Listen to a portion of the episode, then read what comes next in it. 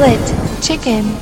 Olá a todos, bem-vindos ao terceiro Split Chicken especial. Depois de conversarmos com uma, um criador, aliás, um empresário que vem trazer um, uma rede de lojas de material geek para Portugal e o André Luiz, que, tem, que já há muitos anos colocou, eu adoro a frase, colocar Portugal no mapa, mas que o fez através do Trojan Horses a Unicorn.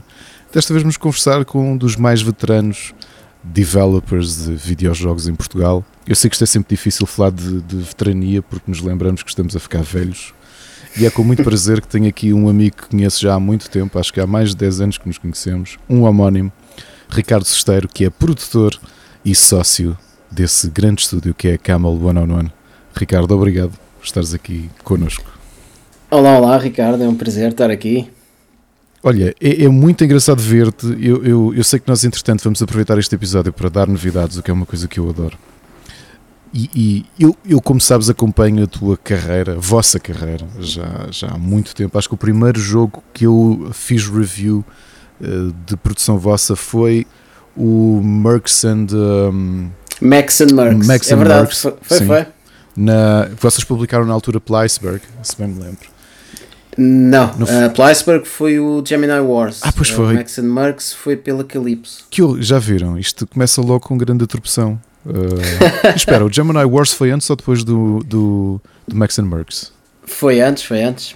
Ah, o então- Gemini Wars foi em 2012 e o Max and Mercs acho que foi em 2015. se não É capaz de ser isso, é capaz de ser isso. Mas é muito interessante. E sabes que eu costumo falar, eu, eu posso dizer-te isto aqui porque eu adoro, uh, mesmo as coisas que, que falo mal, prefiro falar mal à frente das pessoas, mas também as que falo bem, vou-te dizer que, que se às vezes sentes as orelhas quentes, é porque costumo falar de, de- da Camel e do, do teu caso, não é? E do teu irmão, como um daqueles casos que acho, que acho que tem sido um crescimento sustentável em termos de estúdio e, e que tu percebes a evolução que vocês têm enquanto criadores, em o scope que, que- que vão imprimindo aos vossos jogos e um crescimento muito grande. Mas, calhar, antes de falarmos disso, eu, eu falei que, que eras um veterano. Como é, que, como é que isto começou, a tua aventura pelo game development? Isso é, isso, é um- isso é uma história muito interessante. Ah, então, ah, eu sempre gostei muito de jogos. Eu comecei a jogar, ah, sei lá, com 7 ou 8 anos, num, num, num antigo Spectrum, Ah, mas nunca pensei que, que viria a fazer jogos um dia. Ah, mas então, eu estudei informática e quando acabei o curso ahm, fui trabalhar como consultor sim, num banco e, e aquilo era extremamente aborrecido. Eu não conseguia imaginar ah, a, a- seguir a minha vida assim, porque era mesmo aborrecido e era o tipo de coisa que eu não ah, que não me via mesmo ali. Ah, isto, entretanto, eu e o meu irmão andávamos a, a experimentar a fazer uns joguinhos só naquela assim de brincadeira, assim hobby. E entretanto, em 2006 houve hum, um evento em Porto Alegre, o Games 2006, ah, em que havia ah, um concurso para, para, game, para, para game development. E nós enviámos um protótipo de uma coisa que, que estávamos a trabalhar na altura, só naquela a ver o que é que acontecia, o que é que dava, ah, e ganhámos o prémio de melhor jogo e de melhor arte visual, se não me engano. Uh, depois, a partir daí, um, achámos que se calhar até podíamos começar a fazer uns joguinhos, a ver o que é que o, o que é que dava, o que é que acontecia. E, e então em 2007 pensou eu criámos o nosso primeiro estúdio e comecei a dedicar-me a isto a 100%. Uh, esse estúdio fechou três anos mais tarde, as coisas não correram muito bem. Depois abrimos o nosso segundo estúdio, que é, que é agora a Camel 101. E pronto, e desde aí temos vindo a, a crescer, a crescer devagarinho. E pronto, e como dizes, eh, temos vindo a aumentar o scope dos nossos jogos, a complexidade. E pronto, e estamos muito contentes com, com o que já conseguimos até agora. É curioso, tu lembras-te do momento preciso em que acordaste e pensaste assim: em vez de ter uma carreira cheia de dinheiro na banca como consultor, o que eu quero mesmo é penar, mas fazer jogos. Lembro, lembro, lembro, lembro. Uh, Lembro-me e, e foi, foi uma decisão muito fácil. Foi uma decisão mu- muito fácil porque uh, eu já andava, já andava a rememorar há muito tempo, pá, eu não quero isto, isto de da consultoria é como dizes, uh, é muito bem pago, mas eu, eu, eu não me vi ali. E, e os jogos é aquela coisa que dá para, assim, para estarmos a, assim, a fazer arte, não é? A criar alguma coisa que no final vemos, epá, está aqui uma cena que fomos nós que fizemos, que tem aqui a nossa. Um, pá, que tem aqui as nossas ideias, a nossa visão. Pá, é, é, é, uma, é uma coisa muito, uma coisa muito especial uh, a criação de um jogo. E, e, pronto, não, eu nunca pensaria duas vezes uh, se, se tivesse que, que tomar a mesma decisão. Só uma coisa curiosa: o Gemini Wars eu não o cobri, mas vou-te dizer que o comprei no Steam e não sabia que era um jogo português. Hum, mas, dada a temática à época, interessei-me pelo jogo. Aliás, o próprio Steam não era a enchente de jogos que, que, que é nos dias de hoje. E precisamente ainda bem que, que, que lembraste e me corrigiste. Uh, vocês estavam no catálogo da Iceberg, também já tinha alguns bons jogos de, de, de estratégia. E, e, quando conheci pouco tempo depois foi muito interessante falar de Gemini Wars e, e, e, se bem me lembro até falámos precisamente de eu ter jogado, ter comprado o jogo e de o ter jogado e acho que foi um bom exemplo para mim de uma conversa que nós já tivemos várias vezes ao longo desta mais de uma década que nos conhecemos que um jogo tem que falar por si só, portanto os teus argumentos têm que ser o teu jogo eh, porque uma pessoa do outro lado do mundo vai-te comprar o vai-te comprar o jogo sem saber se tu vens de Portugal ou do Vietnã ou o que quer que seja. E foi precisamente isto que aconteceu. Nós aqui quase lado a lado no mesmo país e eu comprei-o precisamente por sentir que o jogo o jogo uh, conseguiu vender-se uh, numa página de Steam, obviamente numa fase muito menos uh, muito menos competitiva como está nos dias de hoje. Sente-se essa diferença, por exemplo, que vocês estavam no início, mas também o mercado era um bocadinho menos saturado. Sentes que isso vos ajudou também? Uh, sim, uh, é, é, é, engraçado que fales nisso, que uh, o Gemini Wars foi, foi o primeiro jogo que, que nós tivemos no Steam. E, e nessa altura, de facto, um, era difícil um jogo entrar no Steam. Era mesmo muito di difícil. Tinha que se conhecer pessoas e tinha que se ter contactos, ou então tinha que haver um publisher que tinha contactos. E isto queria dizer que um jogo que entrava no Steam automa automaticamente vendia muito bem.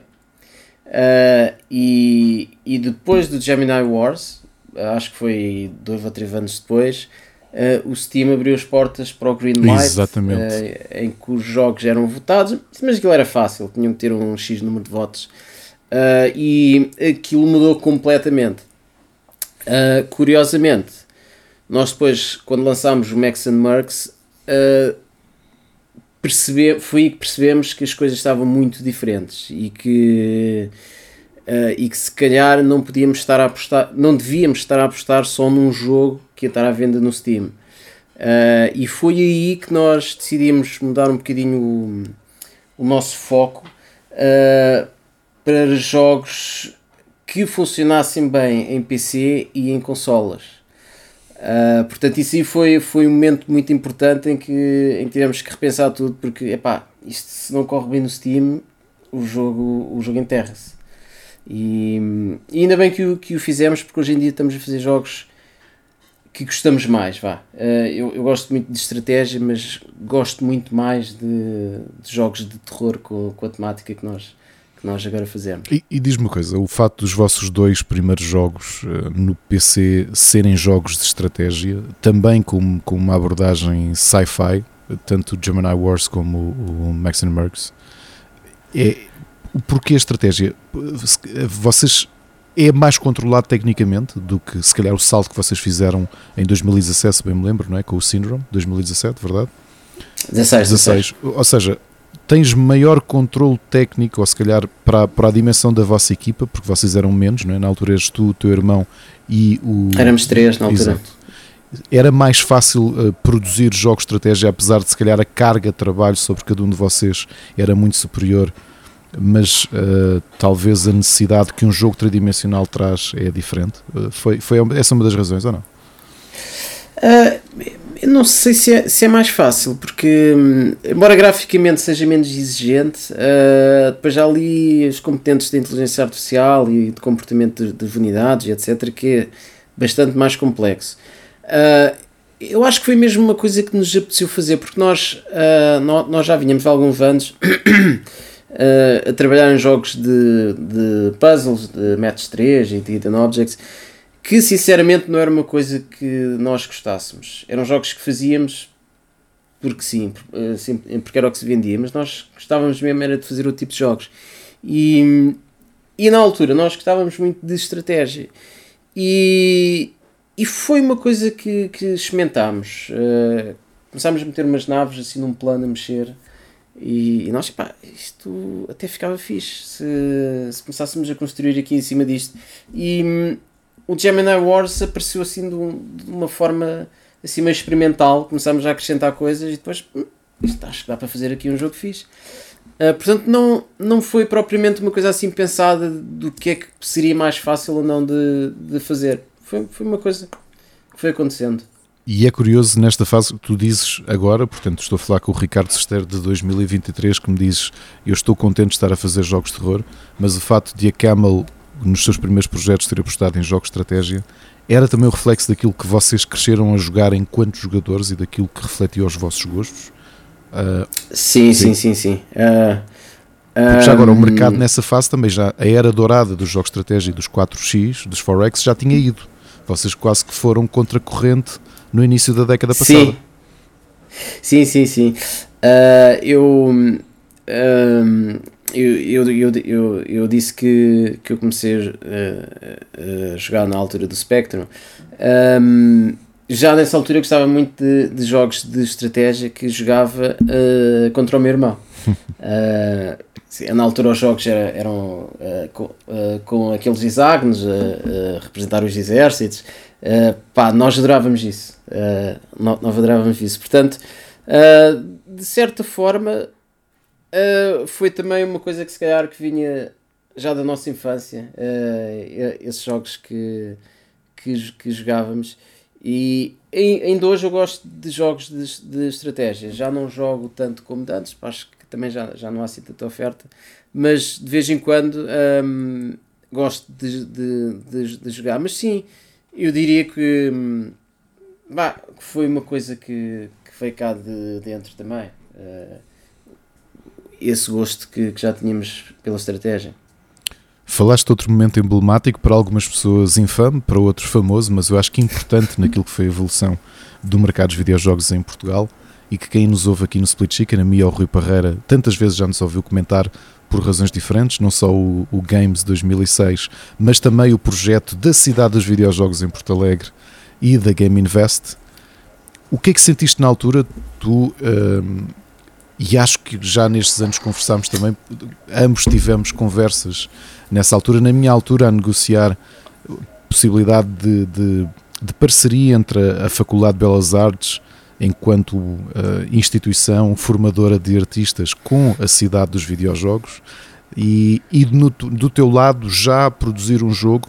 Tu sentiste, não sei, eu pelo menos acreditei na altura que aquilo pudesse ser o ponto de viragem de Portugal, tu, tu e o teu irmão sentiram isso também, que não só ganharem esse prémio como o que estava a acontecer ali em 2006, 2007 e até 2008 e íamos finalmente dar o salto?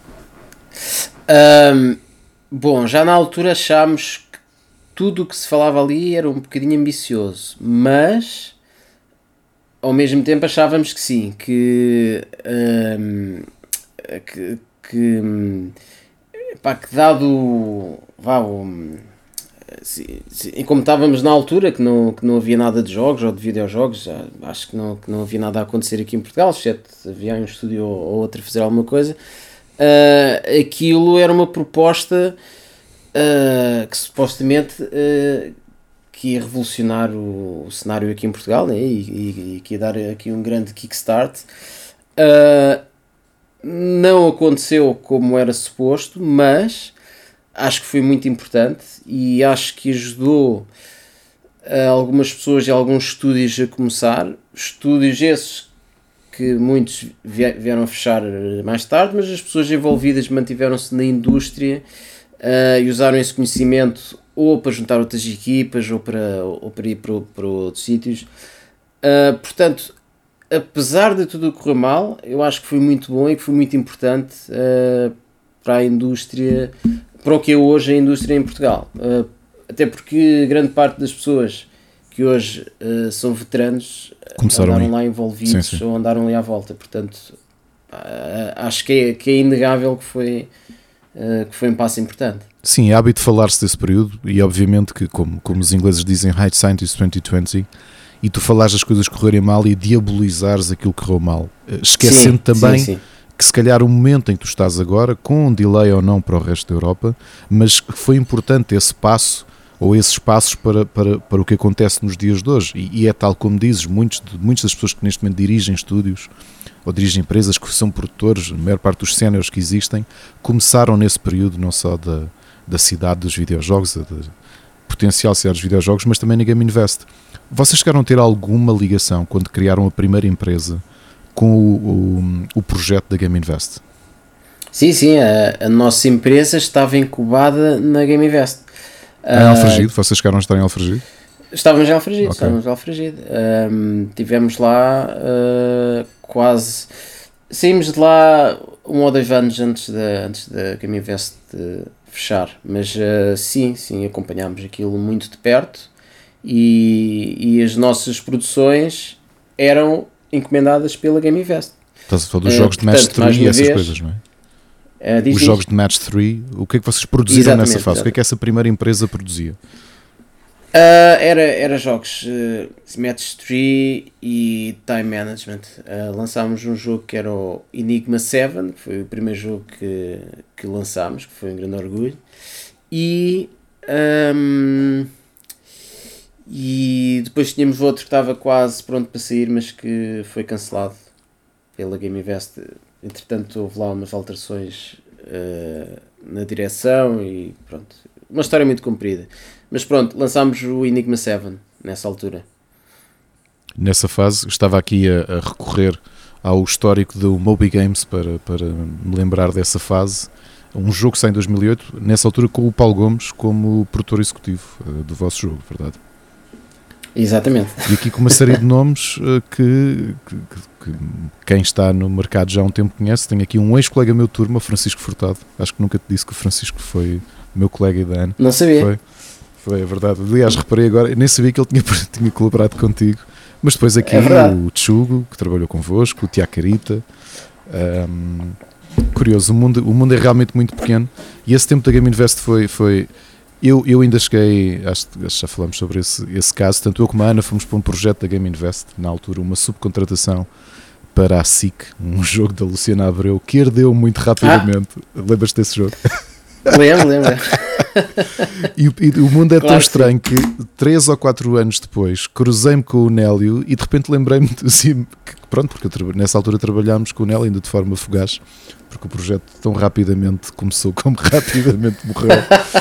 Eh, mas já foi ali aquela fase, foi nesta fase, né? foi, aliás, foi, tu, tu estou aqui a ver 2008, foi precisamente nesta fase em que tu entregas o jogo. E, e- tu lembras do ambiente? eh, Tu chegaste a viver isso, obviamente, de uma forma que eu não vivi, porque, como, como, como, como ainda agora disse, a nossa passagem foi, foi o lusco-fusco, foi chegar e, e desaparecer. Tu lembras desse ambiente, o entusiasmo que se vivia com criadores que estavam finalmente começares, eh, começar uma série de estúdios, uma série de empresas a fazer videojogos em Portugal? Tu lembras disso?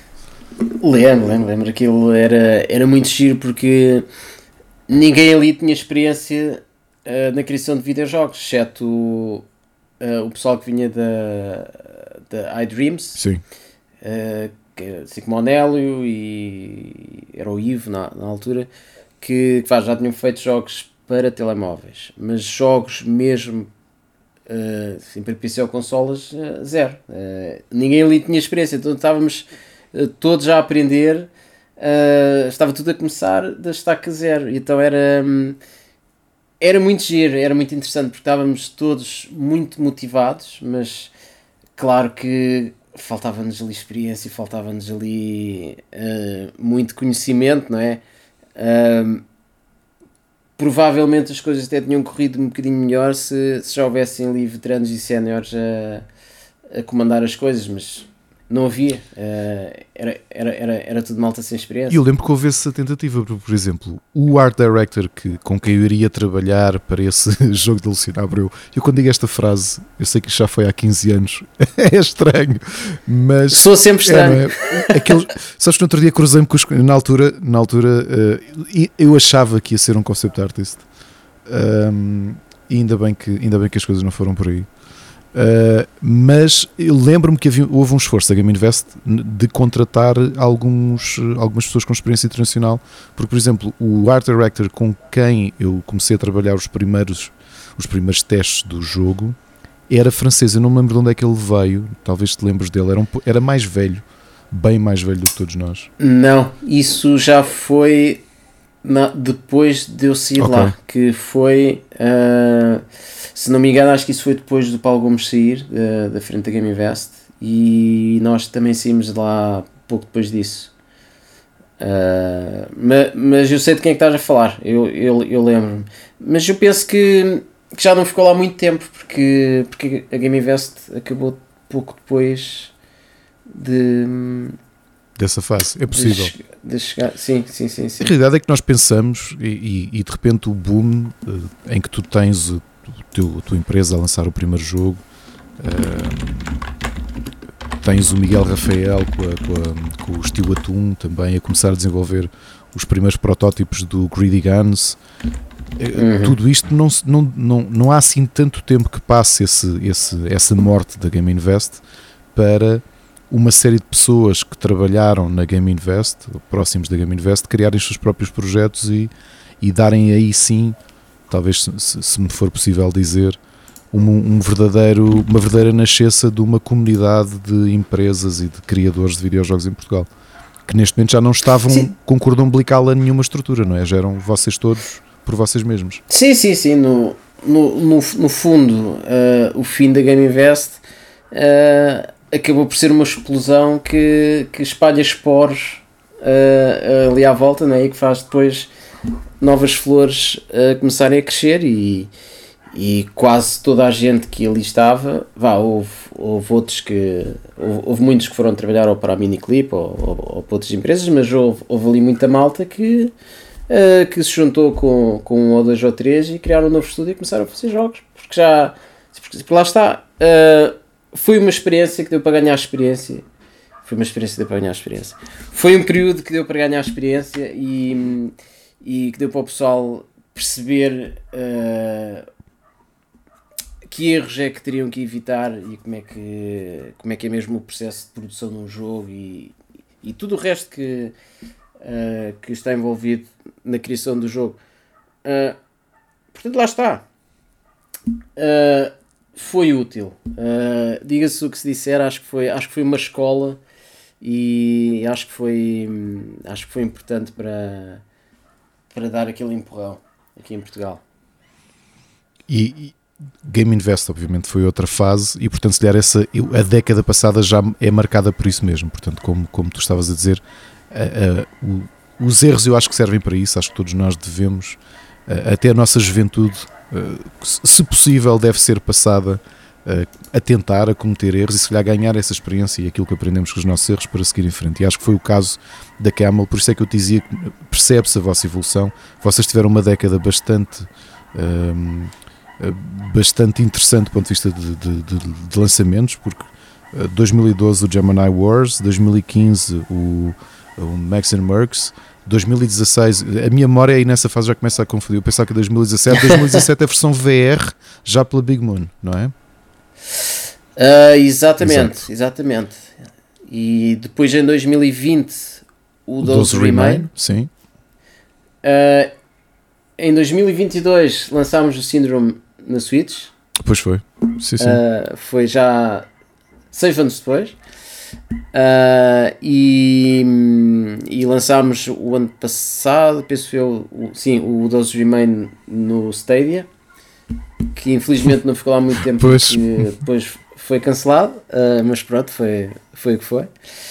E é assim, pronto, foi, foi, uh, foi um bom período. O, o, o que se tem notado é que os tempos de desenvolvimento também têm crescido. Nós antes lançávamos mais jogos, uh, agora pronto, a complexidade vai aumentando um bocadinho e, e o tempo de desenvolvimento vai aumentando. Ricardo, e uma coisa que tantas vezes se ouve falar de não é sustentável, não há apoios, não há investimento para fazer videojogos em Portugal, a realidade é que a tua empresa foi aberta em 2010, não é? Vocês já contam com 13 anos de existência, sustentáveis. Eh, eu sei que não, vocês já não são só apenas três pessoas, já há mais gente a trabalhar convosco. Os vossos jogos uhum. têm uma escala muito maior do que o Gemini Wars. Afinal, há razões para nos queixarmos? Ou o caminho. Existe realmente. Vocês são uma prova que existe um caminho para a sustentabilidade dos estúdios de videojogos? Uh, bem, há sempre motivos para nos queixarmos, porque há coisas que podiam funcionar melhor e há coisas que podiam estar melhor. Mas existem apoios. Uh, é preciso é ir à procura deles. Uh, posso dar um exemplo muito específico. Nós no, no jogo que estamos agora a, a, sim, a fazer e que vai ser anunciado hoje. Daqui, é? a, bocadinho, daqui a bocadinho já anunciamos. daqui a bocadinho. Um, nós aí, por exemplo, uh, temos um apoio uh, da União Europeia, do, do programa Creative Europe Media, Media Program. Uh, fizemos a candidatura e conseguimos. Portanto, se nós conseguimos, qualquer pessoa também consegue, né? Uh, quem diz estes apoios, já há muitos outros apoios europeus que, que, estão disponíveis. É preciso é, é andar a perder tempo sim, preencher as candidaturas e, e as papeladas e etc. Uh, eh, ou então arranjar alguém que, que, que, faça isso, que há algumas empresas que tratam disso e recebem depois um FII uh, se a candidatura for bem sucedida. Uh, portanto, há. Uh, claro que depois há, há, há, coisas que não funcionam assim tão bem, como. Mas isso não, é, não é só específico do, dos jogos, uh, a abertura das empresas, ao início, a carga fiscal. Uh, mas pronto, isso é o que é. Isso é o que é. Mas é possível, é possível ser rentável e crescer e fazer bons jogos e vender. Isso é, isso é inegável. Até porque, até porque uh, temos a vantagem que pronto, o custo de vida já não é assim tão baixo como era, este argumento já, já começa a ser um bocadinho menos válido, mas ainda conseguimos ser bastante competitivos uh, em relação a países mais ricos, não é? Portanto, isso, isso, isso é uma vantagem. Uh, temos que, que aproveitar as vantagens que temos e tentar dar a volta às desvantagens. E notoriamente há talento, porque se há algo que já tínhamos sentido na década passada, a quantidade de empresas que se foram, justamente empresas internacionais, que foram abrindo estúdios em Portugal. Obviamente, obviamente a Miniclip é um grande exemplo, mas também a Marmalade, a Lockwood, eh, mais recentemente um, a Funcom, não é? a aquisição da, da ZPX. E portanto, os últimos dois anos de pandemia também se sentiu esse crescimento. Algumas, algumas empresas internacionais que de forma muito discreta estão presentes em Portugal. Há talento e realmente é como tu dizes, eh, já, já não deve ser só uma questão de custo de vida, talvez ajude, mas um, de muito, com, com, muitas conversas que tenho tido nos últimos anos com, com alguns donos de empresas uh, estrangeiras, de sentirem que realmente há muito talento em Portugal e que e continua a ser quase uma mina, não é? De encontrar uh, pessoas que já começam a ter alguma experiência e que continuam a preferir estar em Portugal e a pandemia também te abriu a possibilidade de contratares para o mundo todo. Uh, esse, esse panorama, como tu dizias, é muito diferente se calhar de quando tu abriste a Camel que se calhar contavam-se pelos dedos o número de pessoas que tu podias tentar contratar para uh, roles específicos dentro da empresa, não é? Sim, sim, sim, não tem nada a ver. Uh, na altura, uh, é como dizes, havia aqui meia dúzia de pessoas a trabalhar na, na, indústria, o pessoal conhecia-se todo e pronto, não, nem sequer se falava muito de, de pessoal que trabalhava na área de videojogos, né? Uh, não havia mesmo muita gente disponível. Não, não havia. Hoje é muito mais fácil de, de, de conseguir encontrar pessoal. Não digo que seja fácil encontrar séniores, isso já tenho ouvido dizer que é, é complicado, mas há muitos júniores com talento e, e cheios de vontade. Isso, isso eu, eh, eu sei que há. Outra coisa que, que, não sei se percebeste, ou se, se, percebeste não, se te lembras desse período, houve ali um momento que coincidiu mais ou menos com, por exemplo, com o início que nós tivemos com o Indie Dome e tu que estiveste presente logo com, com o Syndrome, que me pareceu que tiveste muitos projetos que tinham algum potencial e que acabaram por não chegar a lado nenhum. E que se calhar nos últimos anos há menos projetos a surgirem de, de, de criadores mais jovens, mas se calhar já um bocadinho mais estáveis e serem levados uh, mais longe. Tu sentiste isso, esse, essa diferença? É que senti que havia assim um boom de projetos, mas depois volta e meia alguém. Alguém sabe como é que está o. Não sei, acabou. Sim, sim, sim. Uh, acho que foi nessa altura, ou foi até um pouco antes disso, que Uh, o que acontecia era que havia muita gente a fazer jogos para mobile e, e sempre que ia, que ia assim a, algum evento, acho que 80 ou 90% dos jogos eram de mobile. E eu via aquilo e ficava sempre, pá, isto é um mercado complicadíssimo, isto, estar a fazer jogos para mobile é, é, pá, é desanimador, isto não é, pá, é complicado. Um, mas depois, ao, ao, ao, longo do tempo, comecei a reparar que, que o pessoal já, já tinha começado um bocadinho a abandonar isso do, do mobile, começaram a fazer jogos já para PC, já, já a pensar no Steam, etc. E realmente houve essa altura em que apareciam muitos jogos, muitos jogos e que desapareceram. uh, não sei explicar se, o que aconteceu, se, se o pessoal chegou a um ponto em, em que achou que os jogos não, não valiam a pena acabar Uh, mas, mas, sim, eu, eu, eu, reparei nisso, eu reparei nisso, não sei explicar uh, o que é que se passou, ou se foram as equipas que, que acabaram por desaparecer, uh, mas isso foi, foi, foi, foi uma coisa engraçada, foi. Em 17 anos, tu praticamente viste todos os passos de, daquilo que se pode chamar comunidade ou comunidades de criadores a surgirem, a desaparecerem, a contraírem, a expandirem. Quais é que são assim, as grandes diferenças que notas desde 2006, quando, quando aconteceu o Games em Porto Alegre, e agora 2023?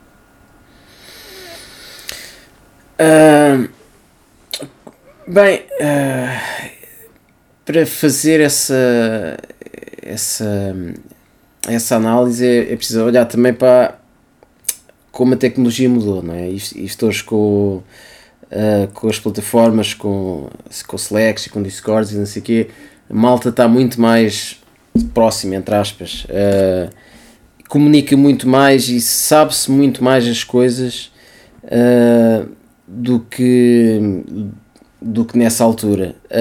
Também noto que quando há coisas a correr mal, uh, em algum lado também se sabe rapidamente e pronto, acho que ah, existe mais alguma transparência uh, uh, no que se passa dentro das empresas, muito em parte pela comunicação que há uh, na comunidade, o pessoal conhece todo e fala muito, portanto epá, acho que acho que houve, acho que houve acho que houve uma grande evolução. Uh, há quem goste, há quem não goste, há sempre dramas e pessoal a discutir por, assim, por um ou outro motivo, mas no geral acho que a coisa acho que a coisa está boa. E essa tu falas da, da importância que, que, que essa, essa comunicação existe. Há também uma camaradagem de bastidores que tu consegues ver em outras comunidades, como por exemplo os países nórdicos, de de direcionamento de investidores, por exemplo, dessa eh, chamemos mesmo camaradagem, de tu saberes que uma empresa eh, de alguém que tu conheces cá em Portugal está à procura de um, de um investimento e tu se calhar conheces a um publisher que estaria interessado no tipo de jogo e que direcionas. Isso, isso, isso existe já no, em Portugal? Existe, existe. Uh, não só uh, nesse nível de publishers e de investidores, mas até de projetos. Eh, eu próprio já, já passei alguns projetos barra contactos que, que recebi uh, para outras pessoas pá, que eu vi ou que não me interessava ou que não, ou que não tinha tempo para aquilo e passei por outras pessoas. Já, já passei informações de, sim, de investidores e vice-versa, já, já recebi também. Portanto, sim, isso existe e não creio que haja aquela coisa de esconder informação e de manter tudo não, aqui, aqui só para nós. Isso não, não, não tenho qualquer razão de queixa em relação a isso. É porque eu lembro-me de em 2015, penso eu, quando, quando fomos pela primeira vez à Gamescom, na altura Indigent Studio, eu, a Ana e o Johnny, tentar vender o projeto que tínhamos, o Game of Murder. Uma coisa que sentimos muito interessante e que eu fiquei bastante surpreendido foi, neste caso, com, com empresas uh, suecas, de terem este espírito e de abertamente dizerem não, nós temos todas as nossas empresas, tu conseguires investimento para o teu projeto e o teu jogo vender, não me vai roubar vendas a mim ou negócio a mim. E portanto, um bocado esta ideia de, por um lado, a abertura ou, ou a, a, amizade de dizeres, epá, eu acho que vocês têm valor e portanto vou aqui e confio em vocês para vos indicar a este investidor ou este publisher e se calhar ao mesmo tempo saberes que esse tipo de abertura que se calhar tem reciprocidade, no futuro também te podem acontecer. Hoje isso já acontece, não é, Ricardo? Isso já. Sim, eu, eu, eu acho que isso tem a ver com uma questão uh, de maturidade uh, das pessoas e dos negócios, porque uh, um, ehm, se, quando se pensa que, que, uma empresa está a fazer um jogo que é parecido e que é uma concorrente, epá, o mercado é tão uhum. grande, há tantos jogadores. Uh, há tanta malta que está disposta a experimentar um jogo e de certeza que os jogos não, que não saem no mesmo dia, portanto, hum, não há propriamente uma concorrência. Uh, isto, isto é muito grande, isto é um mar, isto é um mar enorme. Uh, há espaço para todos, portanto, só temos a ganhar uh, em ajudar-nos uns aos outros. Um, não só pela questão da, da reciprocidade, como, como disseste, pá, hoje eu ajudo-te a ti, amanhã tu, tu ajudas-me a mim, mas porque, pá, assim como sabemos, uh, é bom para todos uh, se um estúdio crescer, se dois estúdios crescerem, se três estúdios crescerem, pá, porque, porque é sinal que a indústria está boa e que está a crescer.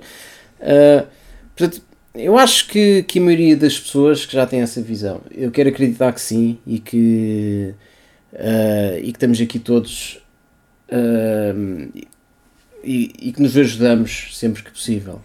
Tu dizes, diz isso e lembra-me sempre daquela frase que o Johnny, eu diria há demasiado tempo, repete até em conversas na comunidade e com pessoas da comunidade, em eventos, que é, uh, como é que ele diz? A, a, a maré alta e leva é todos isso. os barcos, não é? Ao mesmo tempo. É isso, é isso, é isso. É isso.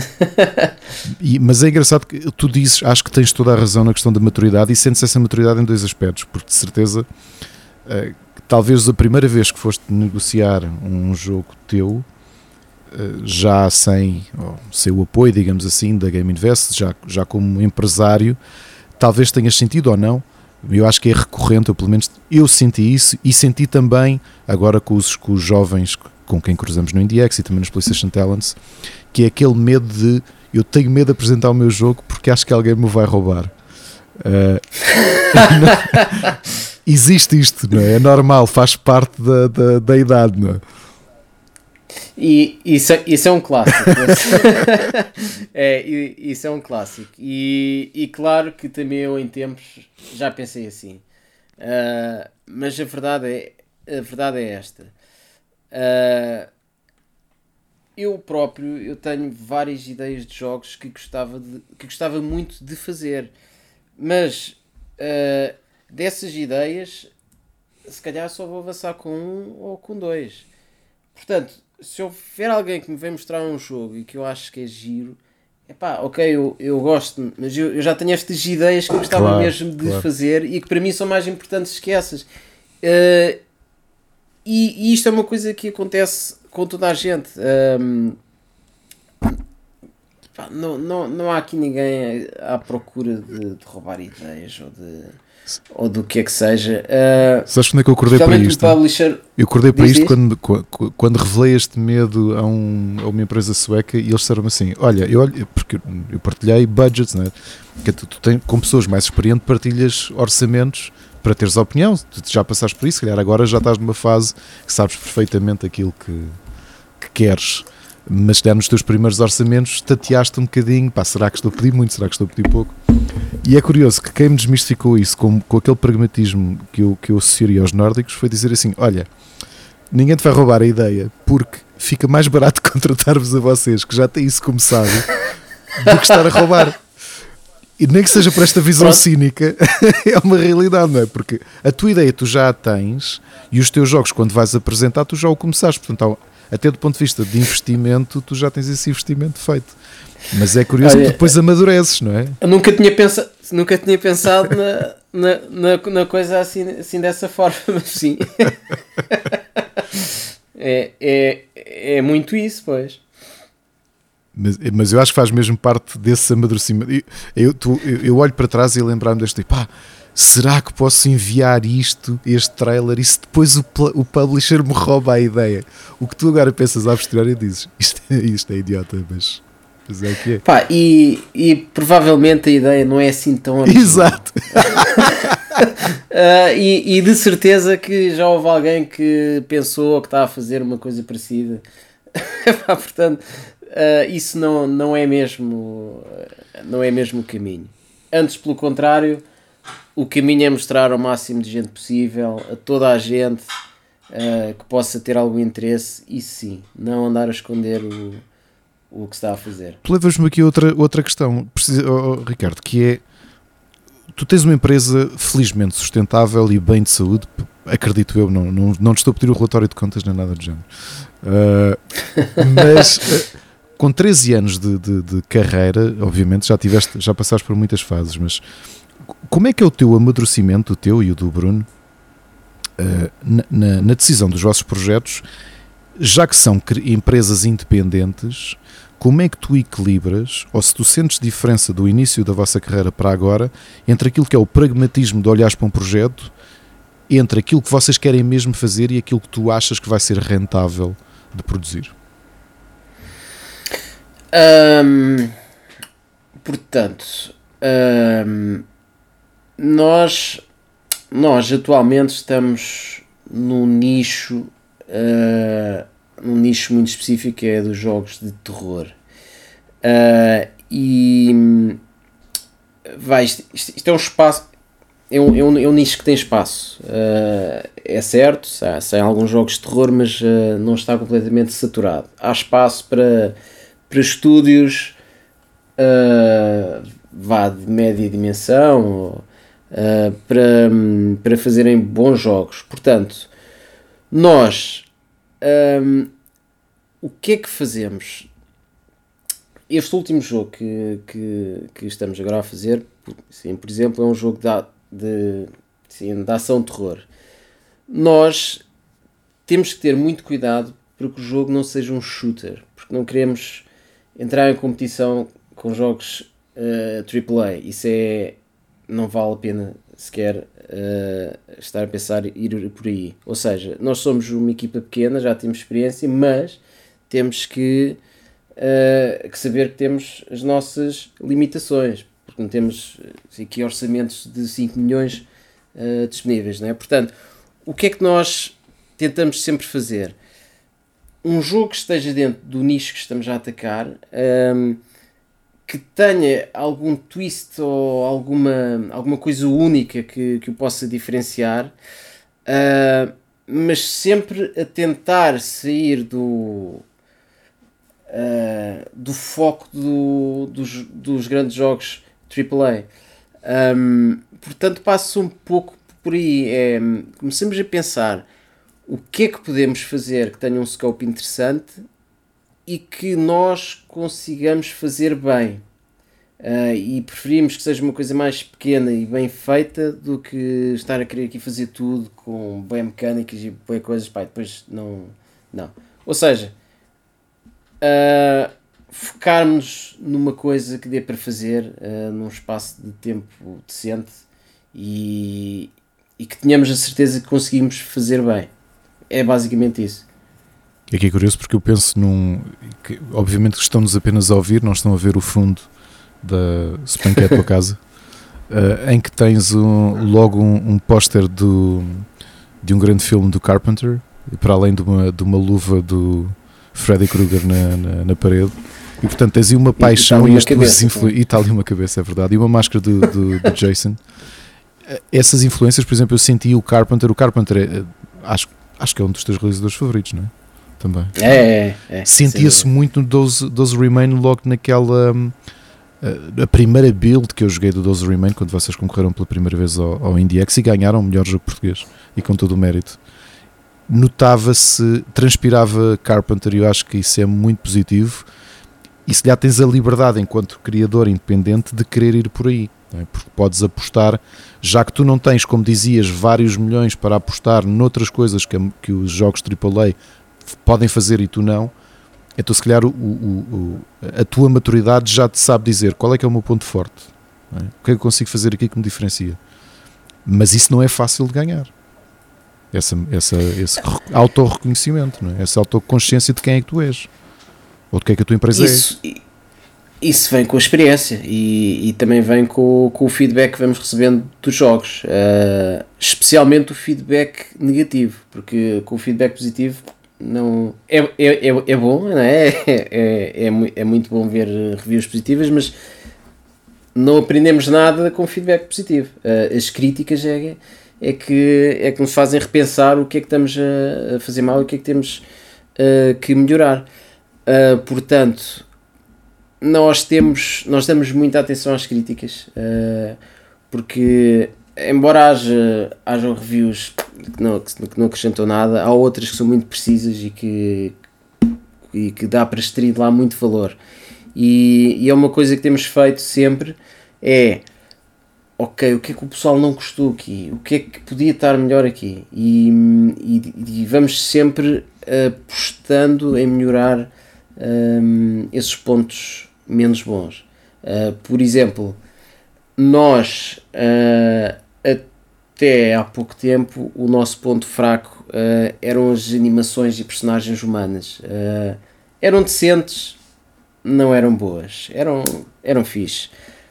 mas, mas, mas achámos que tínhamos que, que melhorar muito e, e então agora começámos uh, a, usar, a usar aqui motion capture, que já pá, que é um grande passo uh, para cima em, em comparação ao que temos feito. Uh, porquê? Porque percebemos que tínhamos que, que melhorar isso. Uh, e, e, e, depois é como dizes, nós uh, temos a liberdade de, de, ir buscar as inspirações que, que queremos e que gostamos. Uh, às vezes há um, há um filme obviamente que vejo muitos filmes de terror também e, e muitas séries e às vezes há coisas que vejo ficava meio fixe podíamos, podíamos lá fazer uma cena tipo assim assim alçado uh, e, e, pronto vou, eu vou sempre tomando notas uh, porque eu, eu gosto de buscar inspirações uh, diferentes mídias seja livros ou, ou filmes Sim, não só jogos. e achas que no momento em que vocês estão enquanto empresa, reconheces esses pontos ou essas fraquezas, ou seja, os pontos menos fortes de, de, de, do vosso grupo, do vosso grupo de trabalho, já te permite ir à procura de pessoas específicas? Sim, sim, sim. Sem dúvida, nós. Hum, hum, isto, é, isto é uma análise que, epá, que acho que toda a gente tem que fazer. Uh, perceber os pontos fortes e fracos da, da, da equipa e melhorar, o, e, e melhorar os pontos fracos. Uh, porque senão podemos estar a fazer jogos que, que têm, por exemplo, uns gráficos muito bonitos, mas depois a jogabilidade é má. Epá, isso, isso não funciona. Ou vice-versa. Um, um, jogo tem uma jogabilidade muito boa, mas os gráficos são maus. Não funciona. Uh, e, e então é importante uh, tentar puxar tudo para cima. Uh, as várias valências da equipa, um, acho, que é, acho que é assim é que se cresce. Historicamente sabemos que muitos estúdios que indies, que ainda hoje são indies, e que tiveram casos de sucesso de videojogos, muita da sua sustentabilidade de aumentar as suas equipas e continuarem a pagar salários de forma sustentada, passou também por olhar para a empresa e encontrar outras fontes de rendimento utilizando aquilo que é o talento uh, interno uh, da empresa, de forma a teres uh, capital para poderem produzir os jogos que querem produzir. Isso é um caminho da Camel? Um, nós já fizemos alguns projetos por encomenda, uh, mas foram, foram casos muito pontuais. Uh, nós, regra geral, estamos uh, 100% focados no, nos projetos que estamos a fazer, nos projetos internos que estamos a fazer e hum, penso que será este o caminho que, que vamos, que, que vamos seguir.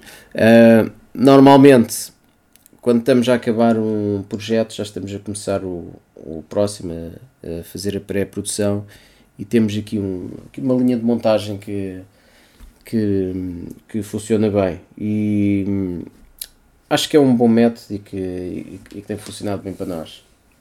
Mas como é que tu chegaste a esse como é que chegaram a esse patamar em que de repente o vosso foco, porque se calhar há muitos estúdios com quem tu te relacionas que gostariam de poder uh, dedicar-se única e exclusivamente ao seu projeto e não terem de ir volta e meia abraçando projetos para arranjar financiamento para os seus, para os seus jogos. Como é que tu chegas a esse ponto em que neste momento eu, eu vou usar a expressão e desculpa-me, quase dar-te ao luxo de poderes focar o teu tempo todo a fazer exatamente o jogo que a empresa acha que é o melhor jogo neste momento e também é precisamente aquilo que vocês querem fazer. Como é que tu chegas, como é que dás este passo de sustentabilidade? Bem, isto já vem, uh, isto vem do crescimento e, e, do, e, do, e dos vários jogos que, que já lançámos, que já são uns quantos e, e que e que pronto, alguns correram bem e, e, pronto, e fomos, fomos acumulando capital que felizmente nos dá, nos dá para, para fazermos as nossas produções. Claro que um, sempre que possível gostamos, que, gostamos de arranjar um publisher uh, que ajude a pagar o desenvolvimento ou parte dele. Uh, porque isso reduz muito o risco, não é? Uh, óbvio que estarmos a, aqui a meter o nosso dinheiro todo num jogo e depois, se não correr bem, uh, é chato, não é? Uh, Portanto, parte da nossa estratégia parte sempre por, eh, por, por arranjar um publisher. Este jogo que estamos agora a fazer uh, e que vamos anunciar daqui a pouco, ou que já foi anunciado, um, ainda não temos publisher, mas, uh, mas, queremos, uh, mas queremos arranjar um publisher. Eu estou aqui a deixar o teaser porque eu quero que, quero eu sei que quem nos ouve, houve 4 horas comigo e o Rui a falar, portanto, obviamente que, vão, que nos vão ouvir e isto não estão a pensar, mas quando é que o, o Ricardo, mas o, o, Correia se cala ou pede finalmente para ele dizer, para o, para o Cesteiro dizer o nome do, do jogo? Já, já, já lá vamos, ok? Uh, ouçam até ao fim. Uh, é engraçado que há pouco disseste uma coisa que eu acho que qualquer criador, pelo menos para mim, eu acho que é um sinal de amadurecimento também de criação tu disseste que era muito importante para vocês as críticas negativas. Tu sentes, por exemplo, que quando vocês lançaram o Gemini Wars ou o Max and Mercs, que, era, que vocês eram mais vulneráveis a ler os comentários negativos e a sentirem como algo pessoal? Se, e, e se sim, quando é que começaram a olhar para isto como uma ferramenta de trabalho? Uh, sim, era muito mais vulnerável. Uh, isso, isso, é outra coisa que também faz parte do, do crescimento e do amadurecimento, que é saber ler críticas más um, ou negativas, vá. Um, porque isto uh, são produções de vários anos, não é? Nós dedicamos o nosso tempo, meses seguidos, anos, aqui a construir uma coisa. Portanto, o momento de lançar um jogo é, é muito estressante. É, é, é, pá, um, há um conjunto de várias emoções uh, e de expectativas não é? que, uh, que vamos uh, aqui gerando. Portanto, quando começam a cair aquelas reviews iniciais, nós andamos ali à procura de tudo, a ler, a ler, a ler isto e aquilo. Um, claro que pronto, que, que faz parte.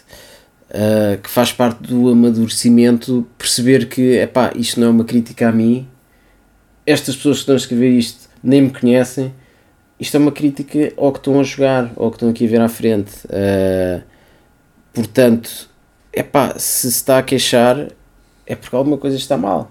E se alguma coisa está mal, pá, temos que melhorar essa coisa. Uh, se, se, for uma coisa que dá para arranjar com, com algum update, pá, vamos a isso. Se, se for mesmo do jogo, se for uma coisa do uh, que faz parte do design do, do jogo, pá, olha, no próximo jogo já não fazemos assim. E, e visto que normalmente uma empresa indie não tem capacidade, uma empresa independente não tem capacidade para fazer esse testing, achas que, por exemplo, o fato de já teres esse amadurecimento te faz ultrapassar uma coisa que é normal quando estás tanto tempo dedicado a um projeto só, que é teres a tua visão completamente condicionada? Não, não. Uh, continuo a sofrer disso. Uh, é, é, é, o que diz. Um, nós olhamos para isto tantas vezes e tanto tempo que caso tantas uh, fica difícil de, de conseguir analisar de outra forma. Uma coisa que, que começámos a fazer com o nosso projeto anterior e, e que daqui para a frente é sempre para, para fazer é mais perto do lançamento organizamos sessões de teste uh, normalmente com alunos de, de escolas ou, uh, ou de universidades uh, em, que, em que jogam pequenos segmentos. Eu não digo nada e ando ali à volta da sala e, e vou tomando notas e, e, vou percebendo que, que há partes, que há puzzles que são muito difíceis, há partes que, que estão demasiado óbvias e isso ajuda-nos muito logo a, a, apanhar ali uma primeira fase de problemas graves ou, ou problemas mais óbvios que nós não tínhamos reparado. E, e, e acho que isso foi, foi uma coisa que correu muito bem com, com, com, com, o, nosso, com o nosso último jogo. E se lá está, é, é, muito importante ter outras pessoas a, a, jogar e a dar opiniões. Pessoas que, que não sejam amigos, porque o, os amigos têm também. não conseguem fazer a crítica da mesma forma porque. Sugarcoating, não é? Exatamente, exatamente. Portanto, uh, tem que ser estranhos uh, a jogar ou amigos pelo menos que, que tenham uma perspectiva muito pragmática das coisas, não é? Exatamente, exatamente. Mas isso não é muito fácil. E há pouco perguntava-te a questão do condicionamento, porque acho que ele funciona de duas maneiras, sabes? Que já eh, de acompanhar alguns projetos até ao fim e que sentia duas coisas. Uma, que por vezes os criadores estão tão mergulhados e estão, obviamente, que a sua dedicação é tão grande, é? E é, é uma loucura levar um jogo do início ao fim quando nós, mesmo estando dentro de uma grande estrutura, imagina quando estás numa estrutura eh, mais pequena, que das duas uma, ou acham que o seu jogo é muito melhor do que ele na realidade é e não conseguem ultrapassar os comentários ou, ou a visão que têm do jogo, mas o inverso também já vi acontecer, em que é a exaustão já é tão grande que lhes é difícil identificar aquilo que alguém está a dizer com uma, com uma análise pragmática de olha, eu acho que isto está realmente muito, este, este isto do teu jogo está muito bem feito e que tu já nem consegues valorizar. Portanto, tens estes dois riscos quando estás condicionado, não é? Sim, sim. um, acontecem as duas coisas. Um, essa, por exemplo, de às vezes quando mostramos assim uma parte do jogo a alguém dizem ih pá, isso está muito louco e não sei o que, e nós ok, isto é, isto é só uma cena aos tiros, não há nada mais. É pá, já vimos aquilo centenas de vezes, já, já passámos ali. Uh, portanto, sim, isso, isso, isso acontece. Um, uh, ah, eu, eu, por acaso, um, tendo a ser mais cauteloso a avaliar uh, os nossos jogos, assim, de dizer, pá, foi isto está muito bom. não sei porquê, mas gosto sempre de. É pá, calma, calma, ok. Isto está a agir, mas uh, há, há jogos muito bons, há coisas muito fixas a saírem, portanto não, não, não, vamos, não vamos entrar aqui em, uh, em euforias. Um, portanto, É isso. Uh, epá, eu pessoalmente sou assim mais cauteloso a, a avaliar a coisa. Uh, prefiro uh, baixar as expectativas. Epá, se o pessoal gostar de correr bem, ainda bem, mas uh, pode ser que não. Pode ser que não e que o pessoal não goste e que corra mal. Pá, basicamente, esperar o melhor e estar preparado para o pior. Engraçado, durante a pandemia, tantas empresas, aliás, o mundo descobriu a realidade do teletrabalho, ou trabalho de equipas à distância, mas Camel One on One did it before it was cool, não é? Porque vocês, na realidade, sempre, vocês nunca é estiveram sequer no mesmo, no mesmo continente, estiveram, alguns não tiveram, pois não. Uh, não, não, não. Portanto, houve uma altura em que era eu, o Bruno e o Boris, e estava eu cá em Portugal, o meu irmão nos Estados Unidos e o Boris na Croácia. Uh, agora já estamos quase todos no mesmo continente, mas remotos. como é que foi tão cedo vocês descobrirem que era possível? Ou que, que desafios é que encontraram? Porque muito pouca gente falava sobre teletrabalho. Estamos a falar que é início da década passada, que você já tinha esse sistema. Uh, dois, pá, começamos foi 2008. Eu já tinha 2008, esse sistema. Sim. Que desafios sim, é que tu sim, encontraste? Porque as, as, soluções eram muito diferentes das que existem hoje. E... Uh, epá, o, o principal desafio era o fuso horário, porque, okay. porque o meu irmão tinha uma diferença de 8 horas e havia dias que estava eu quase a acabar e estava ele a começar. Uh, mas aí um, nós criámos um fluxo de trabalho muito bom em que quando algum de nós estava a depender de, de uma coisa do outro, uh, eu quando começava ele já me tinha enviado o que era preciso e, e vice-versa. Um, mas pronto, habituámos-nos logo desde cedo a, reuniões online, a, na altura usávamos acho que era o Skype. Um, Epá, e percebemos que, que estando a trabalhar com, com pessoas que estão focadas e de confiança, que a coisa funciona, a coisa funciona bem. E já que estás a trabalhar com o teu irmão há tantos anos, pelo menos diria que 2006, no mínimo, quando apresentaram sim, sim, o primeiro sim. jogo, é, é complicado, visto que obviamente que existem ali camadas diferentes, não só a vossa vida pessoal, eh, questões familiares, mas também trabalho que se coloca à mistura. Um, tu sentes às vezes que há ali um, uma certa um spillover, não é? Uma certa, um certo, como é que se agora isto? Parece a outra tipa que só fala palavras, expressões em português, mas que há um certo derrame, há um certo derrame que pode acontecer na no vossa parte profissional para a familiar e vice-versa. Uh, bem, na verdade isso acontece, mas uh, não de uma forma negativa, mas uh, nós vivemos tanto isto que epá, o, os nossos jogos e a empresa acaba por estar sempre presente na nossa vida pessoal também, mas de uma forma positiva, não não não é, não, é, não é uma razão de queixa. Um, a coisa passa desde sempre que, que desde sempre, sim, desde o início que vivemos isto de uma forma muito intensa e e epá, e pronto, e, e, e, tem sido assim, sem, sem qualquer problema. Imagina uma visão idílica, já que tanto se tem falado de aquisições e há aí empresas que têm, parece uma espécie de Pac-Man a colecionar é outros estúdios. Uh, um, ver-te ias a vender a cama, aliás, provavelmente a tua resposta há de ser sim, se, se valer a pena. E dois, ver-te ias a fazer outra coisa que não videojogos nesta fase da tua vida. Uh, sim, se valer a pena. uh, seja, Somos amigos, não te esqueças. Uh, claro que sim.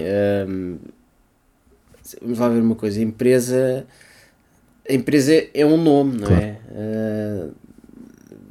portanto, recebendo uma boa proposta, claro que sim. Claro que tanto eu como o meu irmão estaríamos. Mas aí deixa-me perguntar-te uma coisa. Eu, eu e o Rui costumamos dizer, com, com, e não é só uma questão ideológica, que se tem sentido isso muito no mercado dos videojogos, nestas grandes aquisições, é que em tudo as pessoas fazem as empresas. E tu tens visto empresas que são adquiridas e que de repente vão perdendo as, as pessoas-chave que fizeram aquelas empresas e que, e que perde a sua identidade e que se nota até um, uma queda na qualidade e originalidade dos jogos. Dando follow-up à ideia que, obviamente, se, se, se, a proposta fosse boa o suficiente, vocês já há tantos anos que são os vossos próprios patrões, numa situação dessas, uh, incluirias no negócio continuares a trabalhar na Cable, mas neste momento já não és o dono da empresa? Uh, bom, isso claro que dependeria das condições, de como é que funcionariam as coisas, uh, o nível de independência que teríamos ou não, é uh, pá, dependeria de, de, muita coisa, mas não seria algo que, uh, que dissesse automaticamente não. Uh, ia, ia depender de.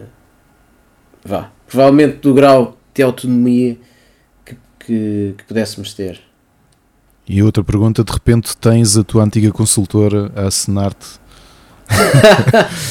Não, não, okay. não, não. foi, foi rápido. não, isso é pá. Uh, eu faço o que gosto e, e, não, pá, e, e, não, e não me viria a fazer outra coisa. Olha, agora sim já vamos com. Já, acho que já deixámos a gente sofrer um bocadinho. Hoje é dia de anúncio de novo jogo da Camel. Grandes expectativas para saber um período maior de desenvolvimento, não é? Comparado com os anteriores. É verdade, Ricardo, é verdade. que jogo é que vem aí? Uh, é um jogo chamado Beneath. Ação terror passado no fundo do mar. Hum. E já agora, antes, antes de falarmos um bocadinho mais, tu falas tantas tuas influências e és um grande fã de cinema terror. Que, que filmes é que poderias apontar assim logo de início que sentiste que, que te influenciaram no ambiente do Beneath? Filmes. Uh, bem, a grande inspiração aqui não é bem filmes, uh, é mais uh, um escritor, o H.P. Lovecraft, uhum. que nós aqui fazemos uma abordagem moderna, vá, à história do, do Call of Cthulhu. Não do Call of Cthulhu, mas Dos da mitos, mitologia. Sim, mitos do, Lovecraftianos. Do, do, do Cthulhu. Uh, então, uh, transportámos aquelas histórias para um, para um cenário moderno. Uh, contemporâneo? E, contemporâneo, exatamente. E pronto, e basicamente o jogador vê-se na pele de um, do mergulhador que hum. se vê numa situação em que, hum, em que o barco onde está sofre um acidente e depois ele chega a, um, uma estação submarina e, e, pronto, e depois a partir daí acontecem uma série de, de eventos e, e pronto, assim uma abordagem muito leve é, é, é esta a premissa do jogo. Há, nesta fase há muitos jogos de tabuleiro, muitos videojogos a abordarem Lovecraft e os mitos Lovecraftianos o sucesso que muitos destes temas e, e o facto de haver um público cada vez maior eh, que, que quer consumir este, o mitos uh, de, do H.P. Lovecraft, que foi uma das razões que vocês decidiram é, é agora, uh, ou era um quase sonho antigo, se me permites a expressão, de finalmente fazer, teres uma produção que, que, que mergulhasse a sério uh, neste universo? por acaso, nós quando, quando estávamos a acabar o 12 Remain, uh, estávamos a decidir qual iria ser o setting do, do próximo jogo. E chegámos a discutir a ideia de, de voltar a fazer um jogo no espaço. E nós, epá, mas espaço é outra vez naves e espaços fechados e corredores. E ainda bem que não fizemos porque, porque entretanto, uh, uh, Dead Space. Dead Space e o Callisto Protocol e ainda vem mais outros, portanto está, está outra vez já a haver uma corrida ao espaço. E nós queríamos fazer uma coisinha um bocadinho mais original. E, e na altura eu andava a ler muito uh, Lovecraft e, e Poe. E eu pensei, pá, isto dava uma cena muito fixe se fizéssemos uma adaptação, não, uh, não uma adaptação literal, mas uma, um, uma espécie de de um uh, reimaginação. E, e vimos que, que isso se encaixava perfeitamente no, no que estávamos a querer fazer, na, naquela ideia que estávamos a querer fazer. E, e então, pronto, a coisa, vimos logo, pá, isto está aqui potencial para, para juntarmos aqui duas coisas muito fixe e que gostamos, que é esta ação de terror num, num espaço confinado e claustrofóbico com uma componente de sanidade e insanidade que, é, que, é, que é tão comum no, na, nas histórias do, do Lovecraft. E o nosso protagonista tem alguma capacidade sobrenatural ou vocês vão fazer aquilo que, que tantas vezes o Lovecraft nos, nos confrontou, que é a humanidade versus o sobrenatural uh, insano e, e, ou seja, o desnível, o desnível de poder, digamos assim, ser, ser muito grande entre, entre o nosso protagonista e, e todo o perigo está à volta. É, é por aí que vocês querem ir? Sim, sim, sim. Ou, ou seja, o, o, uh, o nosso personagem é, é uma pessoa normal uh, que está ali e, e, e, que se vê naquela aventura e, uh, e que vá, faz parte do gameplay controlar, controlar a sanidade.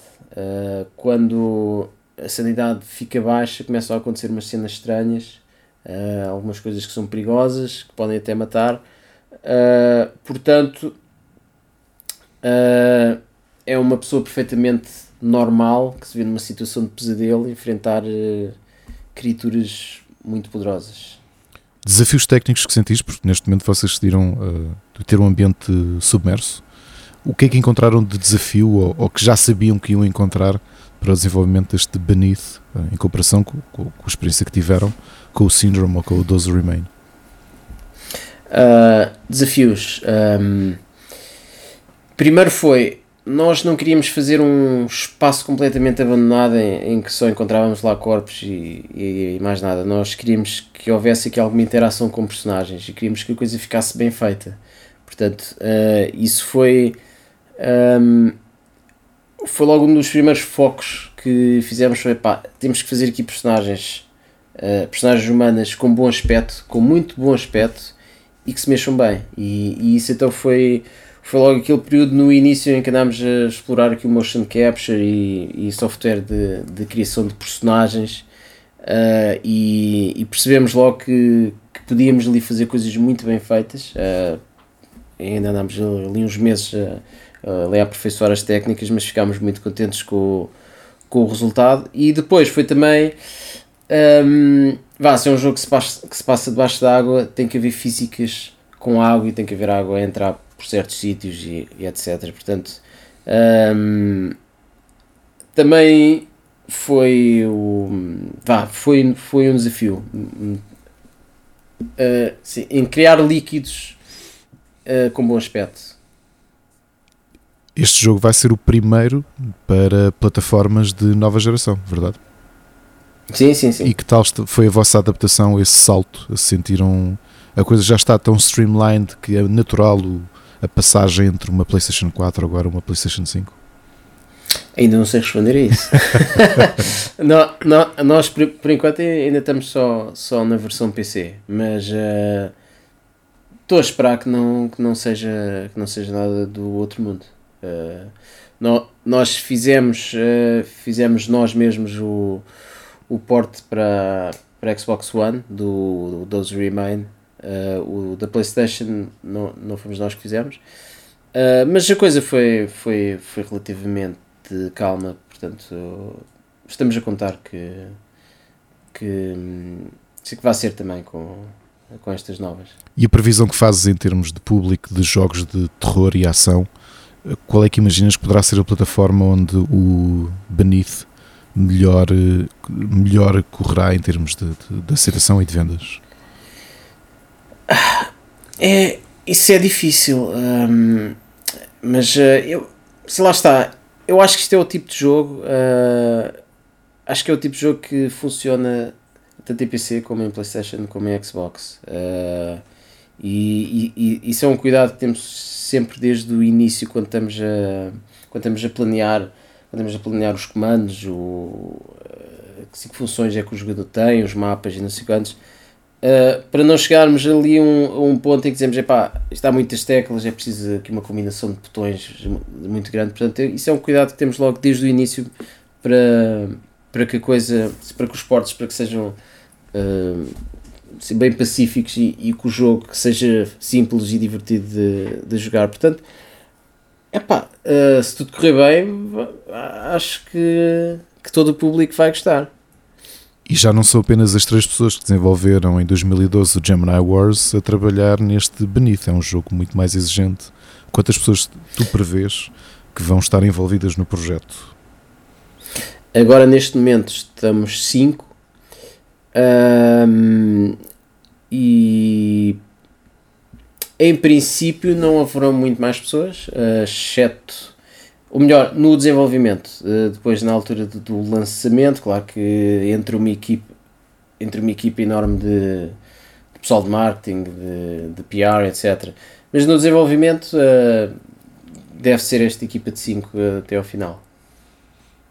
Publisher à vista? Ainda é algo que está a ser visto? Como é que gostarias, de, ah, para além do risco, para além que... do controle de risco, gostarias de encontrar um publisher cujo catálogo uh, encaixasse bem naquilo que, que, que, é a vossa perspectiva, da vi, a vossa visão para o Beneath?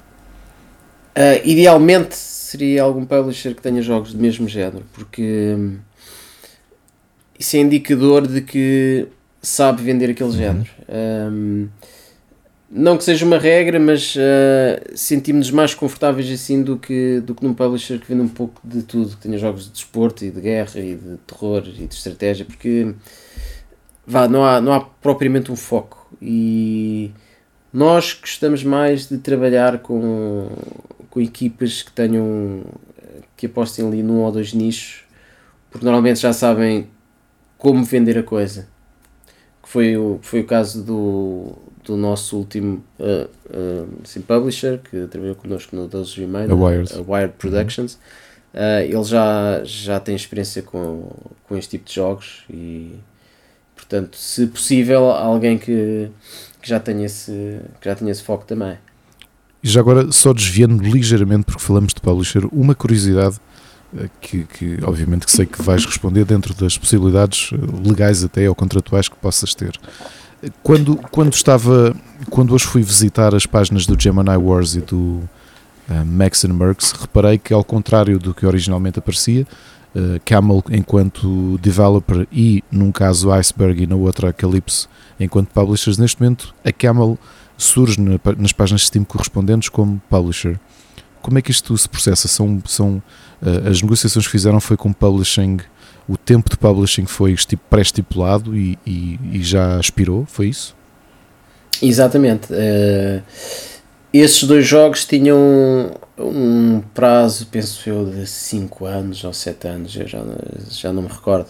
Uh, e passado esse tempo, um, uh, ah, pronto, o, o, jogo voltou para nós. É um contrato ainda hoje típico ou achas que é algo que estava mais dentro do que era o mercado no início da década passada, em que havia menos competição? Nos dias de hoje ainda, ainda se encontram contratos similares? Uh, eu acho que os contratos hoje em dia são melhores do que eram, do que eram nessa época. Um, por exemplo, uh, hoje é bastante mais fácil de negociar contratos com, com, com royalties mais, mais simpáticas para o developer, uh, até com diferentes níveis, uh, por, por, exemplo, do, do publisher ficar com uma porcentagem até fazer o uh, até recuperar o seu investimento, depois alterar as porcentagens.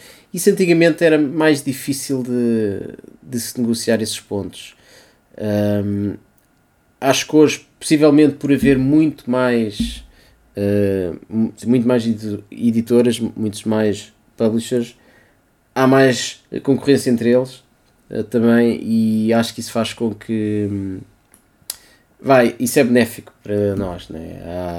é, é mais fácil de, de, se negociar as coisas dentro do razoável. Claro. Nós também falamos do mercado e, e por vezes até é fácil esquecermos de, de, editoras que sempre conhecemos, mais dedicadas a jogos independentes, que também elas cresceram muito nos últimos anos e portanto se calhar se há, se há 10 anos estarias a falar de orçamentos de um milhão que talvez fossem algo que estaria fora do, do alcance de algumas delas, talvez muitas, muitas hoje só negociem disso para cima ou até mais. Portanto, isso se calhar também mudou a forma como abordam os contratos. Sim, sim, sim. Uh, isso, é, isso é engraçado que, hum, que está relacionado com, com o que estávamos há bocado a falar, uh, de fazermos uh, aqui uma avaliação das nossas do que estamos a fazer e de pensar, ah, isto está fixe, mas se calhar não está assim tão bom. Que é uh, normalmente os estúdios têm, uh, têm uma certa tendência para não pedir muito dinheiro e para pensar, ah, é pá, isto se calhar eu vou eu vou tirar um valor assim baixinho porque, porque assim é mais fácil de, de, de conseguir isso uh, é muito falso Uhum. por vários motivos. Um, primeiro porque um publisher se vê um budget muito baixo, pensa, ou estes gajos não percebem nada disto, ou são muito maus porque não precisam de, de dinheiro para fazer a coisa.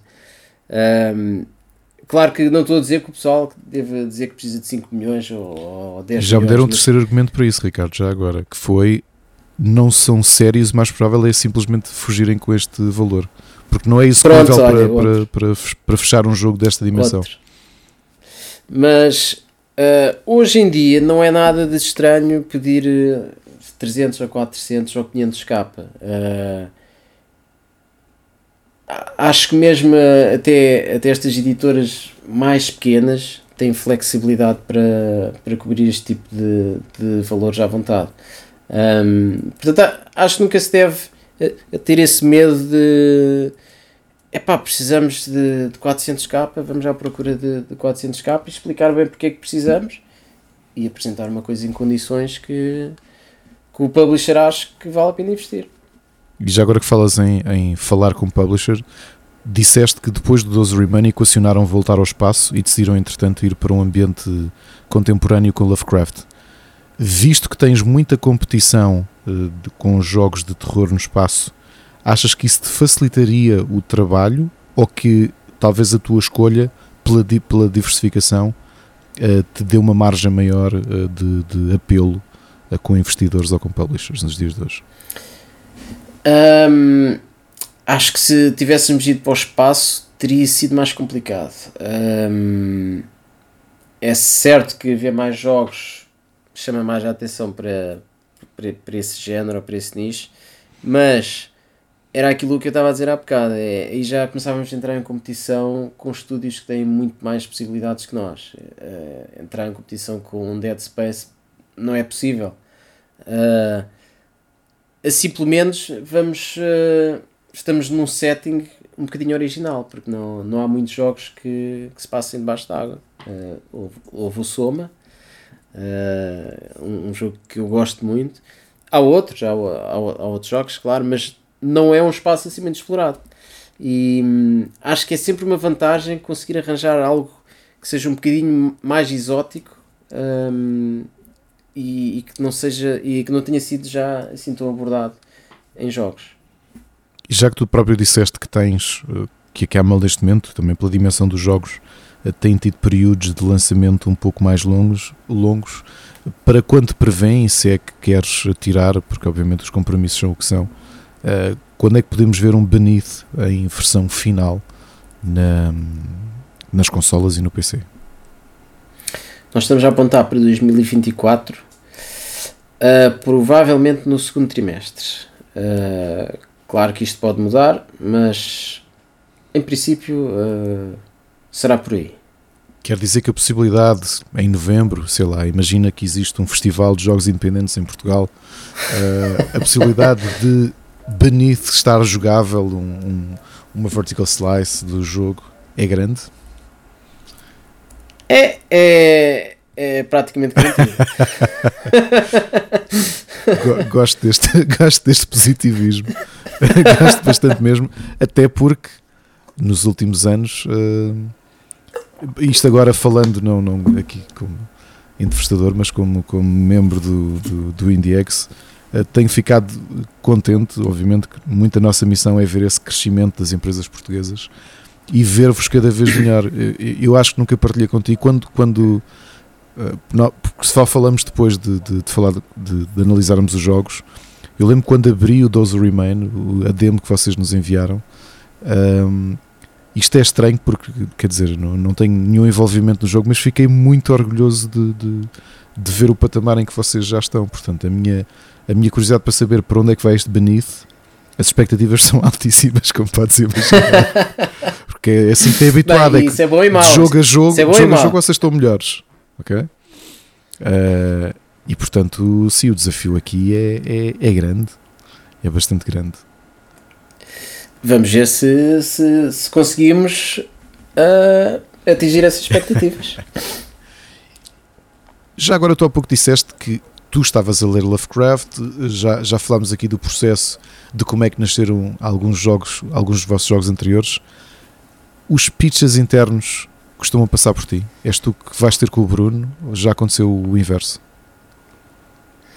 Ah, já aconteceu as duas coisas. Ahm, e muitas vezes há uma ideia com nós ah, ah, que atira para o outro e depois a ideia é um bocadinho alterada ou massajada e vai de volta e, e- e andamos a fazer aqui um ping-pong. Ahm, e assim já, já aconteceu da- das duas formas, mas costuma ser um processo assim, muito orgânico em que vamos, em que vamos acrescentando assim, umas ideias. Até- e se for assim? Até se fizermos esta coisa assim desta forma e se for assim ou coisa. Ahm, portanto, sim, é, é uma coisa que parte dos dois. É, costuma, ser um, costuma ser um trabalho feito em equipa. Tu ainda programas nos dias de hoje? Não.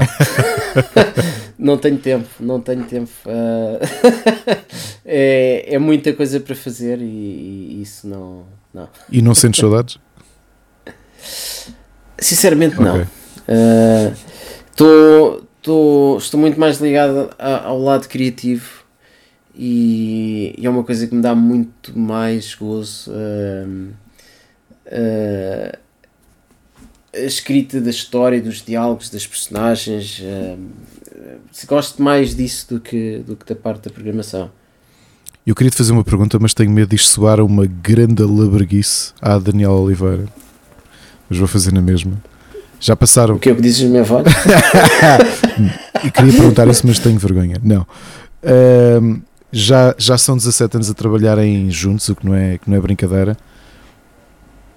O que é que achas que vai ser o caminho da, da, da Camel? Ahm, achas que se vai desviar muito nos próximos 10 anos, por exemplo?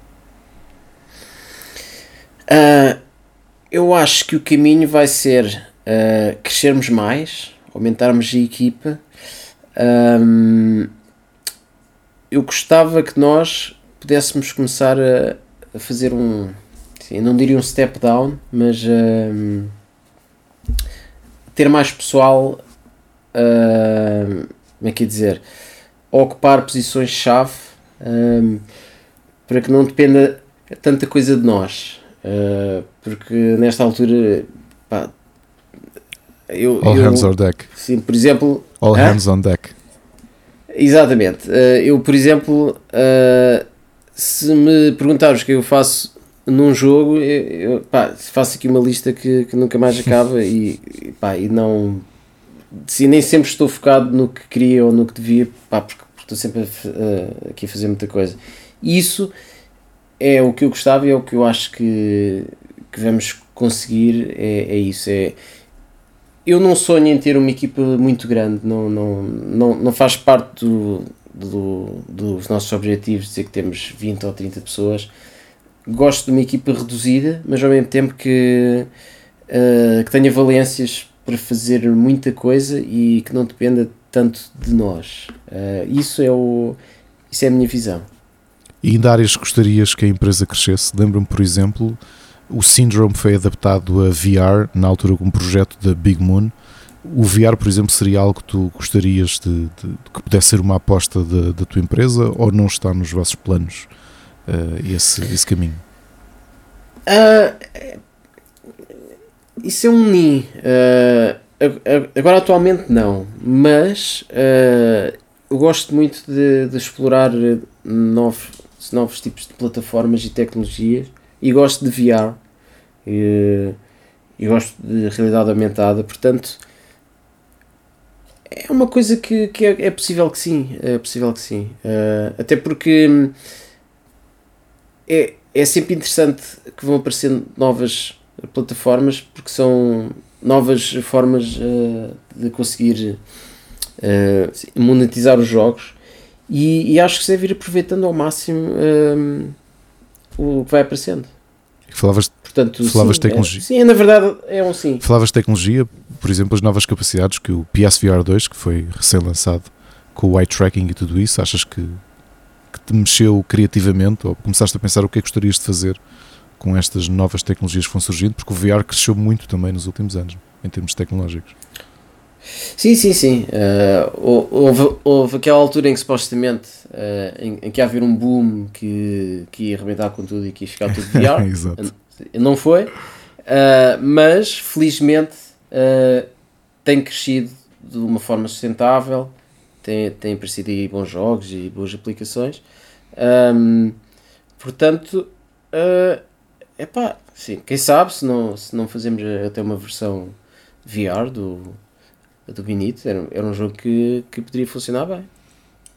E com, este, com, com, o hábito que se começa a criar e que a pandemia impulsionou muito de, de os jogos terem demos no Steam, aproveitarem os festivais online, não digo só o IndieX, não é? que também, também é um uhum. evento Steam, e estou eu aqui a, a dar palmadinhas a mim mesmo enquanto te pergunto isto.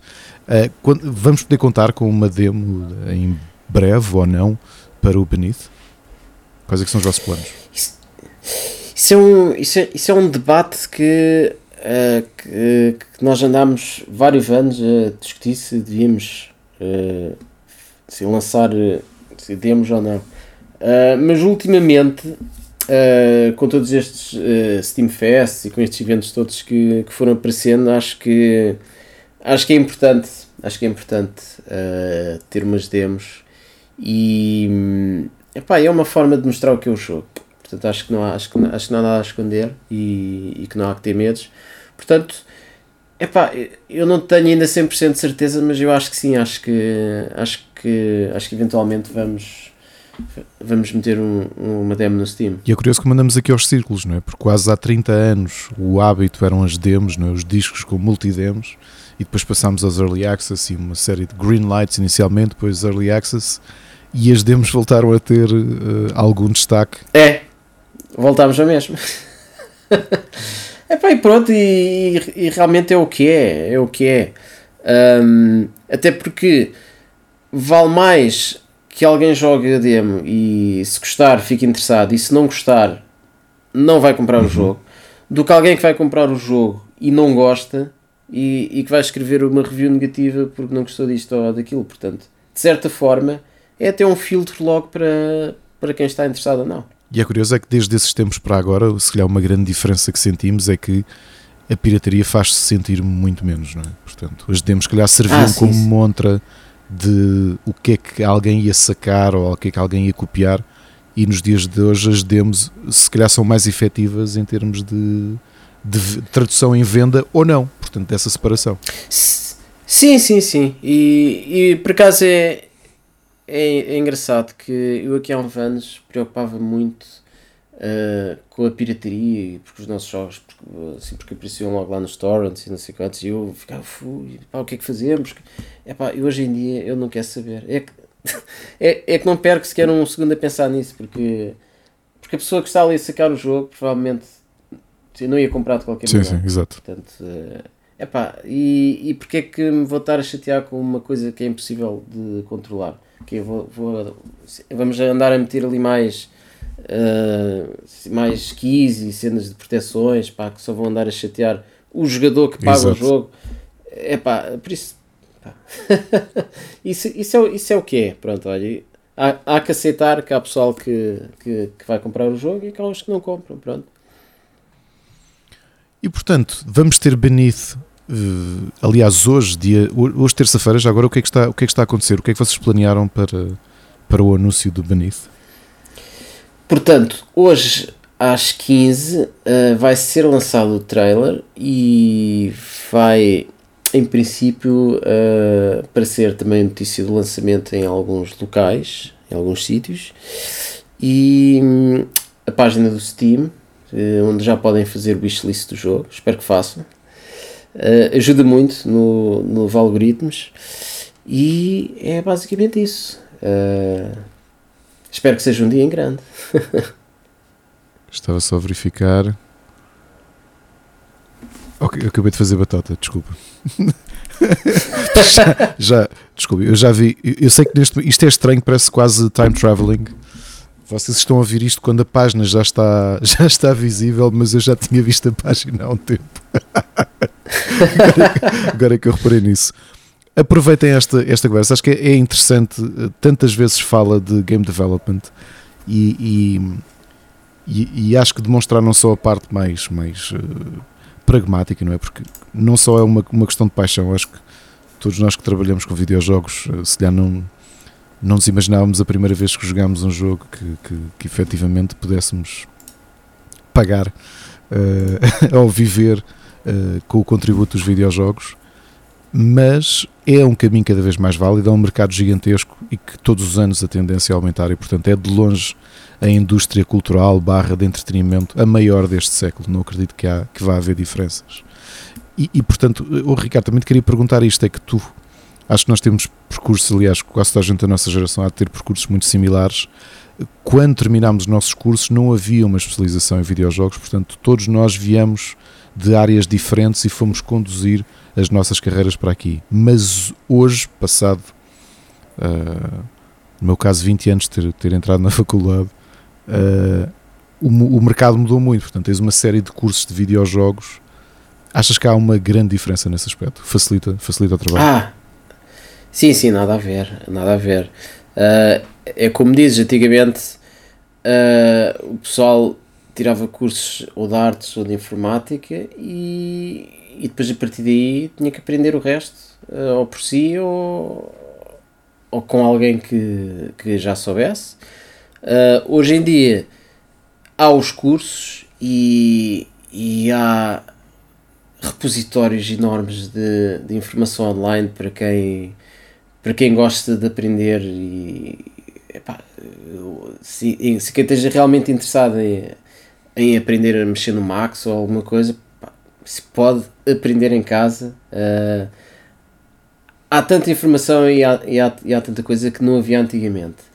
Uh, há muitos alunos que, que, saem dos cursos e que já sabem o que é que são as ferramentas e como é que funcionam as coisas, o que é um game design doc, o que é que é. Epá, e o inverso também, não é? Pronto, Muita gente coisas... que já chega com esse conhecimento, não é? Exatamente, exatamente. Portanto, uh, epá, é um mundo completamente diferente do que era há 20 anos atrás, não é? Isto hoje. Uh, eu, eu o que estava há bocado a dizer, isto hoje é fácil, é fácil arranjar pessoas. Uh, é fácil arranjar pessoal que já, que já sabe mexer em ferramentas e, e que não precisa assim de uh, de grande orientação. Portanto, um, é, isso é muito bom. É, é, é está, está, está, muito melhor do que, do que era nessa altura, felizmente.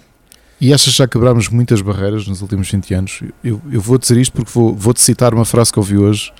Uh, vocês, vocês estão a ouvir isto vão perceber melhor porque o Ricardo sabe que hoje passei o dia num quartel dos bombeiros. Depois logo vão saber porquê. Uh, houve uma frase que foi dita que foi alguém comentou algo sobre videojogos, já não lembro bem do contexto, sim, um vírus alguma coisa qualquer, e alguém que diz: por mim desinstalavam todos os videojogos. Isto já é uma minoria em comparado com quando nós éramos miúdos, por exemplo. Uh, eu acho que sim também. Um, na altura ainda havia muito aquela cena que, o, que os jogos eram, eram, as coisas dos miúdos e não sei o quê, que eram brincadeiras era difícil de, de explicar o que era uma carreira em videojogos, porque o pessoal dizia, pá, ok, mas em quando é que arranja algum emprego a sério? tipo ir para a banca como consultor. Pois, exatamente, exatamente. Uh, hoje, hoje em dia ainda há quem pense assim, mas acho que, acho que já não é assim tanta gente. Claro que ainda há, uh, além disso, ainda há aqueles que defendem que o, com os jogos que são a causa de assim, todos os males e da violência, que o pessoal joga, que joga o GTA e que vai matar pessoas, mas é pá, mesmo isso acho que, acho que isso é uma narrativa que já não cola assim tão bem como, como colavam antes. E porquê? Porque a comunidade de jogadores já cresceu tanto, há tanta gente a jogar, desde os miúdos ao pessoal que antigamente era miúdo e que já cresceu e que já, e que já tem filhos e que já são mais velhos. É pá, que toda a gente já percebeu que pá, isto é uma coisa perfeitamente natural, não é, não é um jogo que faz a pessoa ficar má. Se uhum. calhar há a pessoa que, que já tem alguns distúrbios e, pá, e, e que por acaso jogava. Uh, mas essa mentalidade acho que também já mudou muito. Uh, felizmente que também já, já, já, já avançámos muito. Não só lá fora, mas aqui em Portugal também. E, tem outra geração, não é? Que eu, eu, lembro, por exemplo, a geração dos nossos pais e das nossas tios e tias que se calhar que faziam comentários quando éramos mais miúdos, é pá, estás sempre a jogar e que se calhar depois com o Facebook e com os telemóveis já jogam e portanto se calhar não se consideram jogadores e, e se calhar até passam mais horas a jogar de forma casual do que, do que, nós, portanto uh, já é muito mais transversal quando nós éramos miúdos, se calhar só miúdos ou, ou pré-adolescentes ou adolescentes é que jogavam e nos dias de hoje toda a gente joga, por isso é que tens que os, os últimas estimativas eram de cerca de 2.5 mil milhões de pessoas a jogar no mundo todo, o que é uma porcentagem considerável da humanidade. É, é muito jogador, isso é muito jogador. E, muito e a correr. E, e, e, claro que tudo isso aos poucos, uh, mesmo esse pessoal que não se considera jogador, é pá, se calhar começam a ver a coisa de outra forma, porque, porque eles próprios estão, estão ali no telefone, uh, é pá, uh, a jogar algum Ida Nobres ou não sei o quê, e se calhar, é pá, se calhar no fundo já, já começam a pensar, ok, uh, aquele que está a jogar ali na consola não é assim tão diferente de mim, não é? Uh, acho eu. Isso, é, o fato de também teres, eh, vejo por exemplo, as adaptações de videojogos, o Last of Us tem sido um grande sucesso, uh, um dos grandes sucessos, que se calhar vão abrindo esse leque para cada vez mais gente, da seriedade. Tu que ainda por cima que escreves histórias e que, que dedicas grande parte do tempo, não só gostas de consumir histórias, mas produzes histórias e dás importância enquanto criador, que sentes que essa visão de já não são apenas coisas para miúdos, há, há, há brilhantes histórias contadas em videojogos e brilhantes experiências que tu não conseguirias ter em qualquer outro meio cultural. E se calhar já maior, muita gente sente isso nos dias de hoje.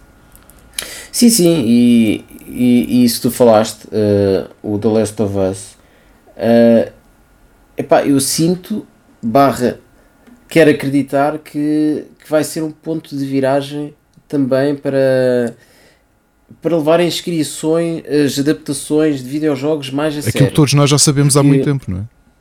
Exatamente, exatamente. E é pá, quando, quando víamos adaptações que nada tinham a ver com o jogo e pessoas que não conheciam o jogo e viam esse filme ou série e pá, é, é isto, é isto é que andavam a falar, afinal. E era quase contraproducente, e, não é? Era, era, era, era. E, e o caso do The Last of Us, pá, está tão fiel ao que, é, ao que é o jogo, e mesmo assim, claro, que não é a mesma coisa a pessoa que está, que está a ver uma série com nove episódios, ou quem jogou aquilo tudo e atravessou os momentos todos, pá, não é a mesma experiência, óbvio, mas uh, mostra o que é a experiência, o que é a história. Uh, portanto, eu acredito que, que comecem a fazer adaptações melhores e que também isso venha uh, ainda contribuir para, para haver esta abertura uh, ao, ao que é este mundo, este mundo fantástico do, dos videojogos. Ainda bem que nós tínhamos escrito isto no guião, que íamos acabar esta entrevista com essa frase. Não, não foi, mas foi excelente forma de terminar. excelente mesmo forma de terminar. Uh, Ricardo, conhecer o teu percurso e o percurso do Bruno também, Uh, obviamente que tu é, és, acabas por ser a cara há muitos anos do, da empresa, um, mas a Camel, o sucesso da Camel, uh, tu podes ser a face visível, mas o Bruno, o Bruno está aí uh, desde 2006, quando a Camel ainda não era a Camel. E, e é muito interessante e, e, espero que as novas gerações, especialmente, que percebam a viabilidade de ter uma empresa de videojogos, olhando para o vosso caso, Acho que vocês são um dos, um dos casos, pelo menos que eu costumo dar até com alunos, eh, de perceberem o que é que é a autoperceção da, da sua dimensão, os passos que eu acho que vocês sempre foram muito sensatos na forma como, como deram cada um dos passos, e isso reflete-se no fato de estarmos aqui há tantos anos e a vossa empresa estar a continuarem a fazer jogos e, cada vez maiores e melhores. E, e queria dar os parabéns por isso e agradecer-te vires aqui falar sobre o Beneath e sobre toda a tua carreira e sobre videojogos. Uh, muito bom, agradeço-te imenso. Pá, uh, eu, eu gosto muito de, de fazer jogos e de falar sobre jogos e de falar sobre fazer jogos, portanto uh, é sempre um prazer este, este, estas nossas conversas. Que tantas vezes são em off, não é? E agora podem ficar para a posteridade. É verdade, é verdade, é verdade. portanto, pá tenho muito gosto uh, e, e, obrigado pelo convite. Aproveitem que a página de Steam do Beneath já está disponível. Passem por lá para fazer o wishlist. Vejam o trailer. Uh, eu estou com muita curiosidade em saber como é que está o Beneath agora, porque já vi uma versão mais antiga, não é? E sei que o jogo já está bem diferente. Está, está bastante diferente. Está, bastante, está diferente. bastante diferente. Agora, o que esperar da Camel One on One, certeza que um excelente jogo, depois do Those Remain, depois do Syndrome, depois do uh, Max and Mercs e do Gemini Wars. E lá mais para trás do. Um, é que eu estou-me a esquecer do nome do jogo. Uh, Enigma 7. Do, do Enigma 7 e do Tiki Bar. Exato. o Tiki Bar, Epic Escapes e Lost City of Aquatica. Uma longa carreira. Uh, Ricardo, que venham ainda mais anos, que, de, que estejamos aqui a falar daqui a 5 anos em que estás a falar isto agora a equipa continua pequena, somos 20, porque é o que necessitamos para este projeto, para a visão que temos do, do jogo. Uh, é um sinal de sucesso e que eu acredito que vocês uh, alcançá-lo-ão. Obrigado por ter estado connosco aqui quase duas horas. Isto foi curtinho, isto foi uma entrevista curtinha. Foi uma boa conversa. E, é, quem nos quiser ouvir para a semana vai poder ver-nos. Já agora, dia 7 de março, vamos estar no Auditório da World Academy ainda não tenho certeza se é às 6 ou às 7, portanto logo esclarecemos e vamos falar sobre isto e vamos fazer um confronto de gerações de criadores. O Ricardo aqui a mostrar já a sua senioridade, né?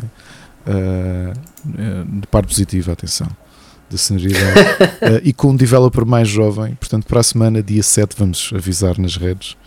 Mais uma vez, Ricardo, muito obrigado por teres vindo. Boa sorte à Campbell. Um abraço ao Bruno obrigado, e ao resto da equipa e vamos lá conhecer o Beneath e se tudo correr bem, jogá-lo no IndieX 2023. Vamos a isso. Obrigado a todos e encontramos, já sabem, na próxima segunda-feira com o Rui de volta de Barcelona nos nossos episódios regulares. Muito obrigado e até à próxima. Ouvimos para a semana.